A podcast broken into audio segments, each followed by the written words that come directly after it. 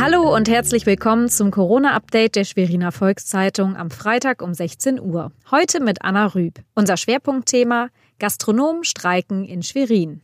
Zunächst die regionalen Entwicklungen im Überblick. Die Schule geht bald wieder los. Jedoch gibt es besondere Regeln für Schüler, bei denen ein Familienmitglied zur Risikogruppe gehört. Diesen Schutz bekommen Lehrer nicht. Sie müssen in die Schule, egal ob sie ein Familienmitglied der Risikogruppe haben. Die Beschäftigten seien aus eigener Veranlassung ein Dienstverhältnis eingegangen, hieß es. Bei Schülern sehe das anders aus.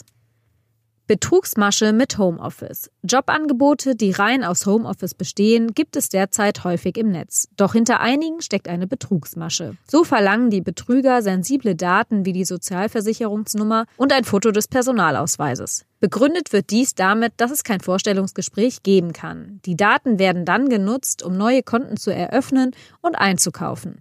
Alles auf Rechnung der Betrogenen.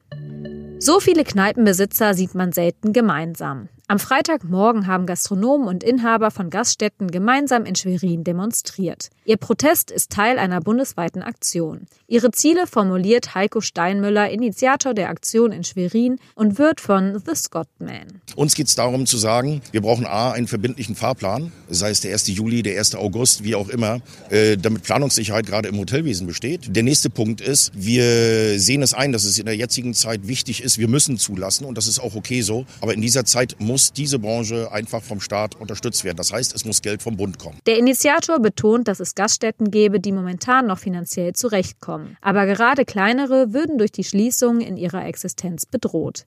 Das war unser tägliches Corona-Update. Sie wollen regelmäßig erfahren, was los ist? Dann abonnieren Sie unseren kostenlosen Corona-Newsletter auf svz.de. Bleiben Sie gesund.